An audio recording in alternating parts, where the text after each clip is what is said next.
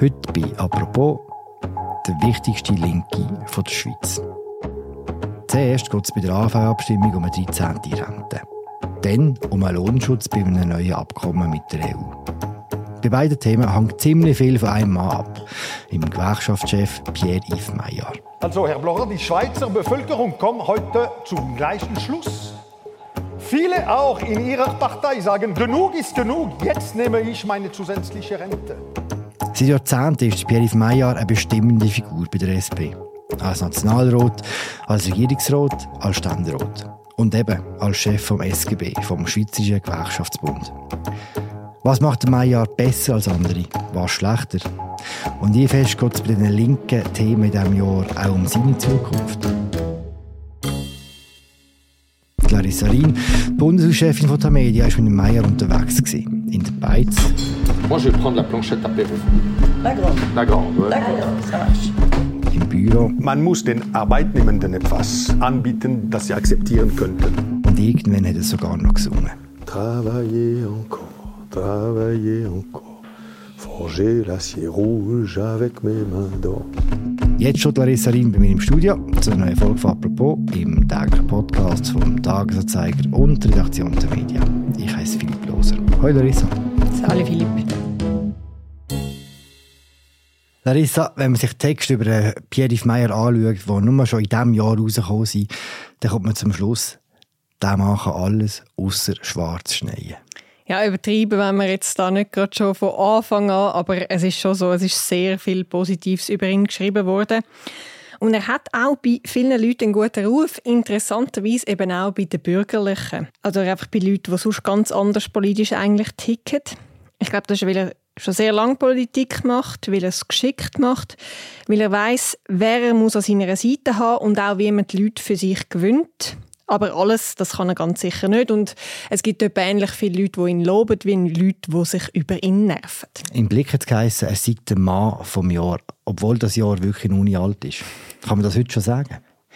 Das ist schon noch ein bisschen früh. Aber er ist bei den grossen Politthemen von dem Jahr wichtig.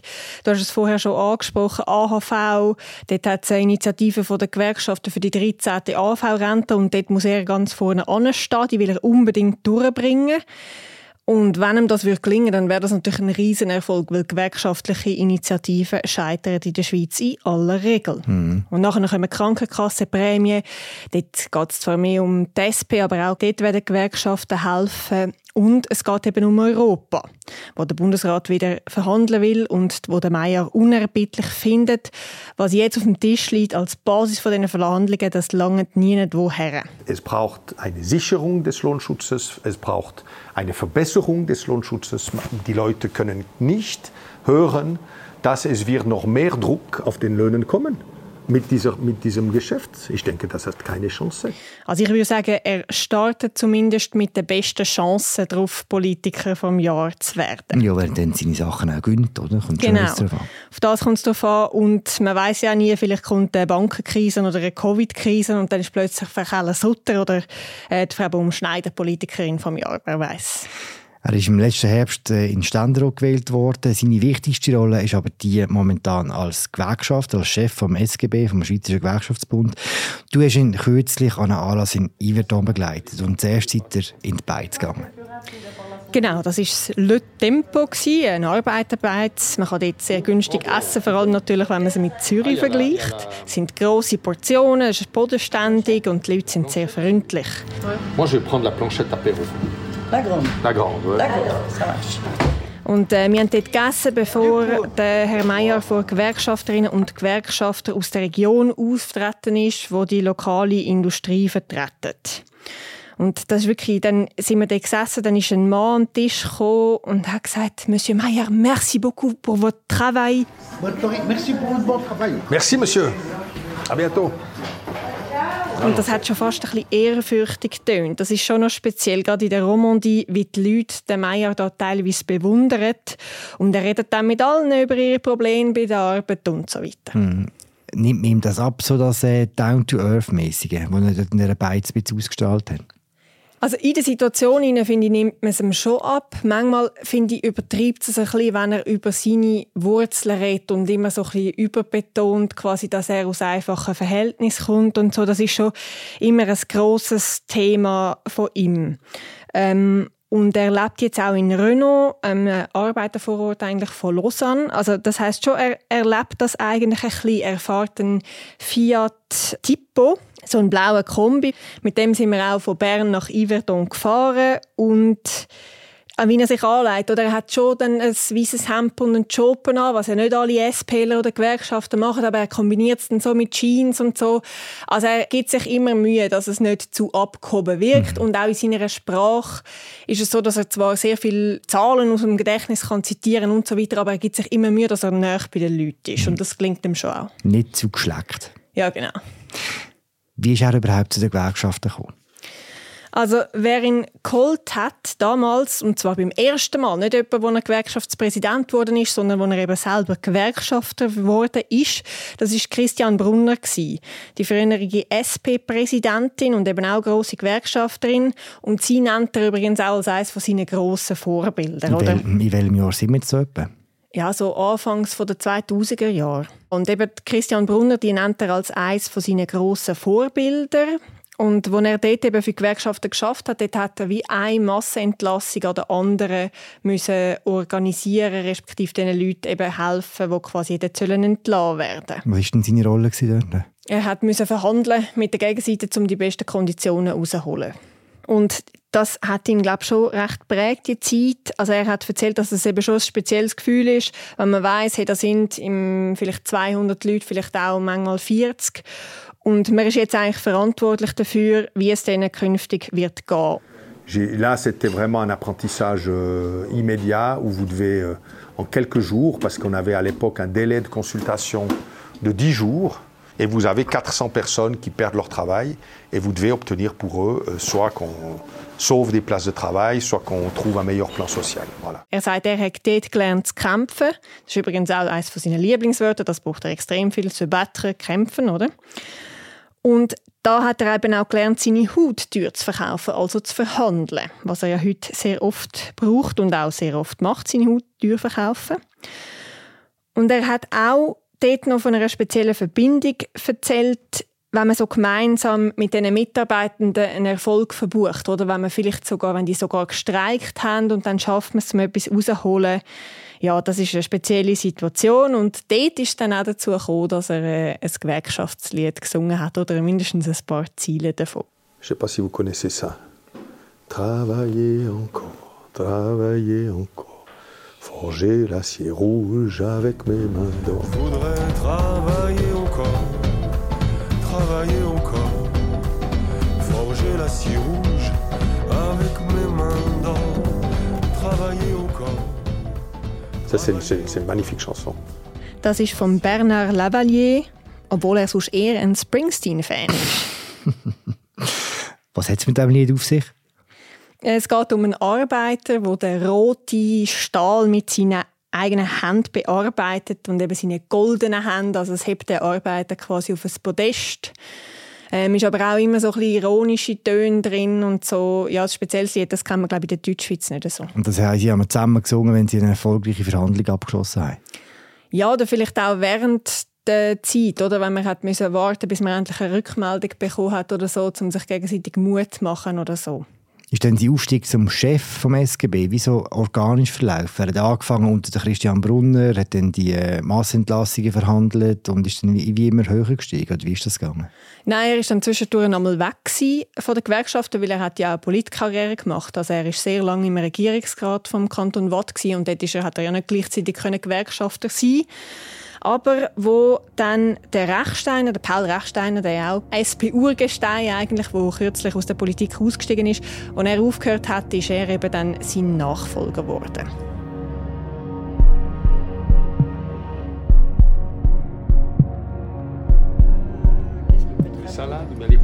Gehen wir zurück in die Beiz, zurück in Le Tempo. Um was geht es dort äh, bei diesem Treffen mit den Gewerkschaftern, äh, die du ihn begleitet hast? Ja, dort geht es um die AHV. Und er versucht natürlich, das ist das Publikum, das ihm zugewandt ist, die werden alle Ja stimmen für die 13. AHV-Rente und Nein für ein höheres Rentenalter. Aber er bringt ihnen quasi die Argumente, die sie dann natürlich weitertragen in ihre Kreise. Und das macht er eben so ein bisschen eigentlich freihand. Er hat keinen Zettel vor sich oder so, sondern er redet einfach eine halbe Stunde, bringt eine Zahl nach der anderen und dann aber eben auch immer wieder eine Anekdote an der anderen, die quasi zeigt, was für Leute das sind, die eben auf eine 13. AHV-Rente angewiesen werden. Und wie kommt der an dort beim Treffen? Ja, er kommt äh, sehr gut an. Also, es gibt auch Leute, die gesagt haben, vorher, als er reingelaufen ist, zwei haben müssen gehen, zwei Frauen, weil sie früher müssen raus am nächsten Tag. Und dann haben sie gesagt, so schade, jetzt sind wir nur weg innen da Hat ihm sicher auch gefallen, das zu Ja, ja, das wird ihm bestimmt sehr gefallen haben. Ist auch nicht normal, dass Politiker in der Schweiz so fast schon bewundert werden, oder? Genau, und das finde ich auch ein bisschen befremdlich, oder? Also, bei ihm ist es ja auch so ein schmaler Grad zwischen Selbstbewusstsein und Arroganz. Also in der Westschweiz, glaube ich, wird das eher so als Selbstbewusstsein wahrgenommen. In der Deutschschweiz hat man dann schon das Gefühl, oi, oi, oi, der haltet aber noch relativ viel von sich. Und er ist sicher ein begabter Politiker, aber die enorme Bewunderung, die ihm da manche eben entgegengebracht haben in Yverdon, die habe ich teilweise fast ein bisschen befremdlich gefunden. Eben fast schon die Ehrfurcht, die man spürt, das ist man sich in der Deutschschweiz zumindest nicht so gewöhnt. Es geht um die 13. AV-Rente bei diesem Treffen. Wie viel mehr steckt in der Initiative? Ist das eine Idee, die er hat oder die schon älter ist? Nein, die Idee stammt von seinem Vorgänger, Paul Rechsteiner, und von Daniel Lampard, dem langjährigen Chefökonom vom Gewerkschaftsbund. Und der Meier hat jetzt einfach den Lead übernommen im Abstimmungskampf. Und den nimmt er auch ernst. Ich habe vorgestern noch mit ihm telefoniert und dann hat er gesagt, äh, bis zur Abstimmung am 3. März hat er etwa drei Abende bis jetzt, wo er nichts vorhätte, sonst hat er immer irgendeinen Termin in dem Abstimmungskampf. Nur in der Skiferien nimmt er sich irgendwie mal kurz frei.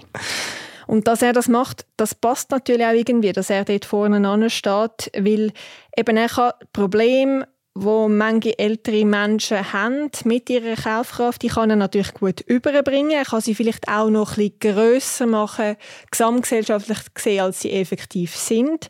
Und gleichzeitig kann er Problem bei der Finanzierung von der 13. AV-Rente relativ gut kleinreden. Also er sagt, da gibt es überhaupt kein Problem. Er macht das in der ganzen Schweiz, er tourt Land auf, Land ab, eben nicht nur in Yverdon, sondern auch kürzlich im Albisgütli. Vielen Dank. Waren diese anderen Ausgaben nicht ein bisschen überflüssig? So überflüssig wie ein Skisaisonabonnement für die Bundesräte zum Beispiel. Also, Herr Blocher, die Schweizer Bevölkerung kommt heute zum gleichen Schluss. Viele auch in ihrer Partei sagen, genug ist genug, jetzt nehme ich meine zusätzliche Rente. Das war beim traditionellen Treffen der SVP sehr äh, hemdsärmeligen Auftritt. Ich nehme an, das macht er bewusst, oder? Ja, mit Sicherheit, ja. Man sagt auch über ihn, dass er so der Mann für die grossen Linien ist. Also das hat zum Beispiel der Direktor vom Arbeitgeberverband gesagt über ihn. Also dass er zum Beispiel bei Verhandlungen eigentlich nie Dokument dabei hätte und dass er eben nicht so die kleinen Details dann korrigieren sondern wirklich das große Ganze in dem Sinn sieht. Und im Albis Gütli hat er zwar eine Rede vorbereitet, das merkt man schon, weil teilweise liest er ein bisschen ab, aber gleichzeitig spielt er eben mit der Stimmung im Saal. Er macht mal einen Witz über den Herrn Blocher, wo singt. Ich habe die Rede von Herrn Alt-Bundesrat Blocher sehr gut gehört und habe etwas bemerkt, das ich präzisieren möchte er hat gesagt, dass er nicht mehr eine Rede im Albiskütli äh, halten, halten wird, aber er hat nicht versprochen, nicht mehr zu singen. Ob,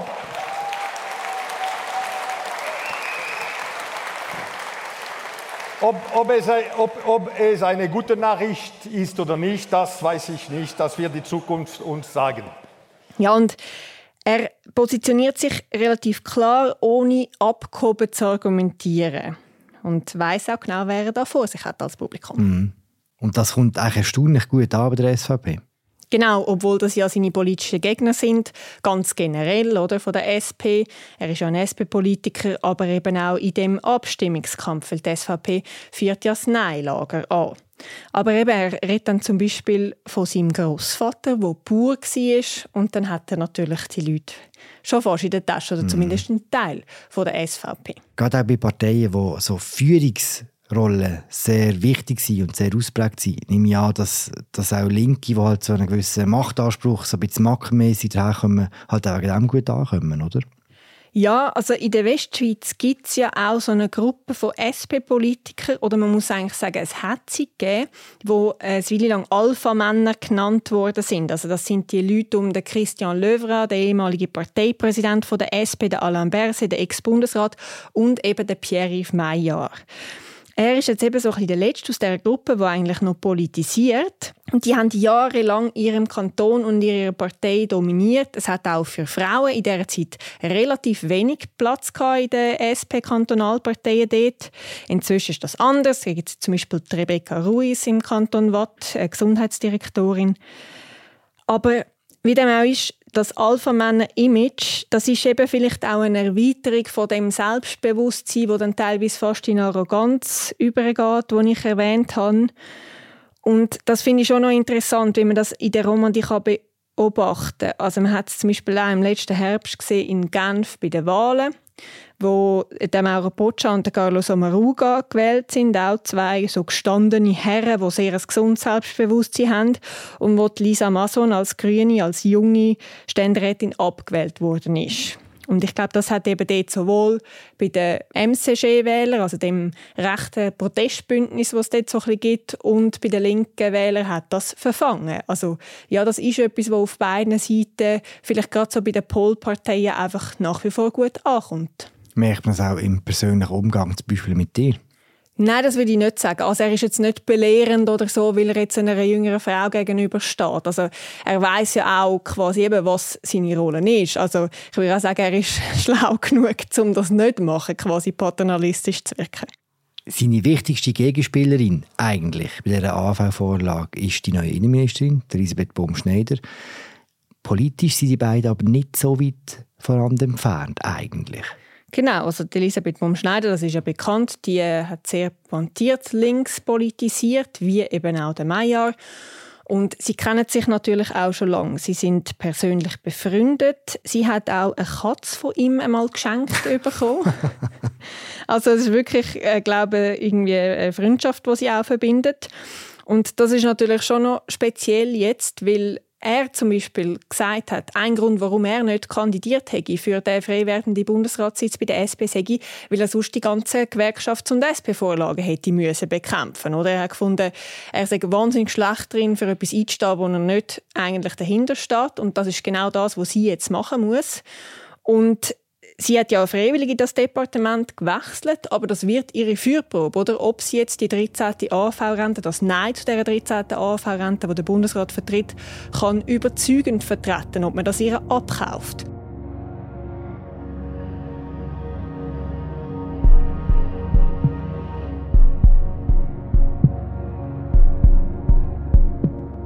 Nicht nur bei der AV spielt der äh, Pierre-Yves Meyer eine grosse Rolle. Sein zweites grosses Thema dieses Jahr ist Europa. Ce n'est pas nous qui demandons cette négociation. C'est la Suisse, c'est le gouvernement suisse qui demande cette négociation. Et l'Union européenne qui demande une adaptation, une mise en cohérence. Was ist da genau die Ausgangslage? Also der Bundesrat will wieder mit der EU verhandeln. Das ist, weil die EU sagt, sie will die bestehenden Verträge, also die bilateralen 1 und 2, nicht erneuern, ohne dass die Schweiz sogenannte institutionelle Fragen klärt. Und bevor jetzt alle Hörerinnen und Hörer abstellen, damit sind so Grundsatzfragen gemeint, oder? Wenn sich die EU und die Schweiz streiten, wer entscheidet dann zum Beispiel? Ja, und wenn der Bundesrat jetzt so ein neues Paket von Abkommen aushandelt, wenn das gelingen wird, dann wird es hundertprozentige Abstimmung geben dazu und dort werden eben Gewerkschaften dann wieder wichtig und okay. damit auch der Herr Meier. Wie steht er denn jetzt zu den anfangenden Verhandlungen? Also er kritisiert die bisherige Ausgangslage relativ scharf. Er sagt, das Paket, das man hat mit der EU oder die Grundlage für die Verhandlungen, das lange so sicher nicht. Vor allem zum Beispiel bei der Spesenregelung hat er wahnsinnig Angst, dass das quasi den Schutz der Löhne in der Schweiz gefährdet. Und er sagt darum, also wenn das Verhandlungsresultat ist, das am Schluss rauskommt, dann ist er weg vom Fenster und mit dem auch Gewerkschaften. Und gleichzeitig sagt er aber auch dazu an, dass es da muss Verbesserungen geben, will er auch noch Kompensationen im Inland. Also dass man den Lohnschutz einfach mit ganz unabhängigen Massnahmen eigentlich verbessert. Hat er denn so viel Macht, wie man ihm zuschreibt in diesem Thema? Ja, seit Jahren ist halt die Ausgangslage im Europastreit immer ein bisschen gleich. Oder die SVP die will keinen neuen Vertrag mit der EU, das ist klar. Und wenn jetzt auch Gewerkschaften Nein sagen, dann gibt es eine sogenannte unheilige Allianz, weil dann sich beide Seiten vom politischen Spektrum gegen das Paket richten und dann wird es wahnsinnig schwierig in einer Volksabstimmung und das heißt, Meier seine Macht ist eigentlich ausgerechnet wegen der SVP so groß. Mhm.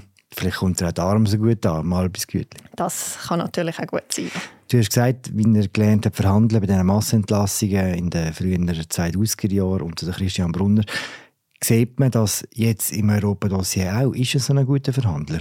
Also er geht einfach wirklich voll rein. Also er macht von Anfang an seine Forderungen extrem klar. Was natürlich auch ein grosses Risiko ist, das er eingeht. Weil er quasi sagt, das werden wir nie unterschreiben. Ah, il faut être très clair. J'ai aucun problème de faire un... S'il faut le faire, on fera une, une opposition à ce, à ce, à ce texte. Das heißt, ja, er geht davon aus, dass es definitiv Verbesserungen wird geben und sonst kann er das Paket nachher nicht mehr verkaufen, seinen Leuten. Er sagt selber über sich, er hasse es zu verhandeln. Das finde ich noch interessant. Er denke auf Märkte, zum Beispiel im Ausland, er nie verhandeln. Und wenn, dann hätte es am liebsten möglichst schnell verhandelt, irgendwie zehn Tage Frist, eben wie bei einer Massenentlassung, grosser Druck und dann hat man schnell eine Lösung ähm, und dann kann man es quasi ablegen. Und das sagt auch der Pascal Brulli über ihn. Das ist ein langjähriger, eigentlich wäre ein bisschen der Gegenspieler, weil er ist ein FDP-Regierungsrat war, wo der Meier für die SP im Regierungsrat gesessen ist. Aber die zwei, die haben so viele Deals gemacht wie wahrscheinlich noch wenige vor ihnen. Sie haben auch den Spitznamen Brouillard im Malice, also das heißt auf Deutsch so etwas wie Nebel und Intrige haben sie bekommen, weil sie eben so viel gemischt haben. Und der Brulli, der sagt über den Meier, er will manchmal einfach zu schnell zu viel. Aber er weiß es auch gleichzeitig Forderungen zu stellen und er ist auch oft erfolgreich in Verhandlungen. Und eben jetzt geht er quasi voll rein und rechnet damit, der Bundesrat der muss ihm einfach entgegenkommen, wenn er das Paket vor dem Volk will mm. durchbringen will kleine Klammer, die sitzen jetzt zusammen im Ständerat und äh, sind immer noch beste Buddies. Du hast glaub, gesehen, wie sie miteinander so ein bisschen kutschieren. Ja, genau. Ich wollte mit dem Herrn Bruli reden über den Herrn Meier und nachher ist der Meier so rausgekommen aus dem Ständeratssaal und läuft so an und haut dem Bruli auf die Schulter und das ist schon so ein bisschen, ja, das Buddy-Gehabe, das recht ausgeprägt ist bei diesen beiden. Wattländer Bromance ist auch eine Möglichkeit, dass sich der Meier verpokert bei diesem Europa-Dossier? Er findet natürlich nein, weil er sagt, Europa ist jetzt nicht per se ein Selbstzweck. Also der Lohnschutz ist heilig und das ist auch das Erfolgskonzept der Schweiz. Und wenn die EU dann halt nicht will, dann will sie halt nicht. Aber es ist ja schon so, bis jetzt tut es der Schweiz nicht so fest weh, dass Beziehungen mit der EU erodieren. Man merkt es zum Beispiel in der Forschung oder so oder in der Medizinaltechnik, aber das sind so ein bisschen Teilbereiche und für das Große Ganze der Bevölkerung ist es nicht so spürbar. Und das Risiko ist halt einfach, wenn man jetzt kein neues Abkommen hat, dann könnte es irgendwann der Schweizer Wirtschaft tatsächlich wehtun und dann könnte es auch der Arbeitnehmenden, wo der Meier ja vertritt, wehtun. Und das Risiko, das würde dann in dem Sinn eingehen, wenn er am Schluss tatsächlich Nein sagt. Ein Meier, sein Problem ist halt, wenn sich jetzt die EU bei dem kleinen Punkt, den er da schon erwähnt hat, wo ihm absolut nicht passt, bei diesen Spesenregelungen nicht bewegt, dann kommt er quasi nicht mehr raus aus dieser Nummer. Oder er kann dann nicht sagen, hey, wir haben aber im Inland die und die und die Kompensationen bekommen, weil er öffentlich gesagt hat, nein, das geht beides so einfach nicht. Wenn man jetzt zulässt, kommt das Bild über von einem Mann, der mit seinem Fiat durchs Land fährt und eine Initiative gönnt, gleichzeitig ein neues Abkommen verhandelt mit der EU so ein bisschen metamäßig. Ist es ein bisschen ein überholtes Bild, der mächtige Gewerkschaftsboss, der alles im Alleingang entscheidet? Also zuerst muss ich noch sagen, die Initiative ist natürlich noch nicht gewonnen und auch wenn sie jetzt eine höhere Zustimmung hat, die geht immer noch mal runter. Also das ist noch nicht ganz gegessen, aber es ist natürlich ein bisschen personalisiert und so. Oder es ist auch nicht er allein, der das Ganze gewinnt. Es sind bei diesen Gewerkschaften noch andere Leute um. Es ist Vanja Leva, die irgendwo noch eine Rolle spielt. Es ist auch der Daniel Lampert, den ich schon erwähnt habe. Also es sind andere Gewerkschafterinnen und Gewerkschafter, die sich natürlich auch für das einsetzen und die auch werden wichtig sein, wenn das dann tatsächlich gelingt. Aber es ist schon so, dass er eine außergewöhnliche Rolle spielt für die Schweiz, wo eben eigentlich Einzelpersonen nicht so wichtig sind. Eben weil er irgendwo überall seine Finger im Spiel hat, weil er wahrscheinlich einfach die Ochsentour gemacht seit Jahren in der Politik ist und viel Kontakt hat auch und weiß, mit wem er wann muss reden. Also vielleicht auch Politiker vom Jahr. Ja, zum Glück vergibt ja die Auszeichnung in der Schweiz niemand. Das heißt, ich kann es jetzt eigentlich einfach sagen, ohne dass mir dann jemals jemand kann prüfen kann, ob es wirklich so ist. Ich würde sagen, es hängt schon sehr stark davon ab, ob er die 13 AV-Rente gewinnt. Wenn er dort verliert und sich dann vielleicht tatsächlich noch verpokert mit Europa, dann äh, wird er dann vielleicht auch der Politverlierer vom Jahr sein. Aber die Chancen stehen für ihn tatsächlich nicht so schlecht. Danke, Larissa. Danke dir, Philipp. Den Text von Larissa Riem würden wir sehr gerne im Episodenbeschrieb verlinken und euch ans Herz legen. Das war sie, unsere Apropos-Folge zum Gewerkschaftsboss und Ständerat Pierre-Yves Meyer. Ich habe geschwätzt mit der Tamedia Bundeschefin Larissa Riem. Ich heiße Philipp Loser. Wir hören uns morgen wieder. Danke fürs Zuhören. Ciao zusammen.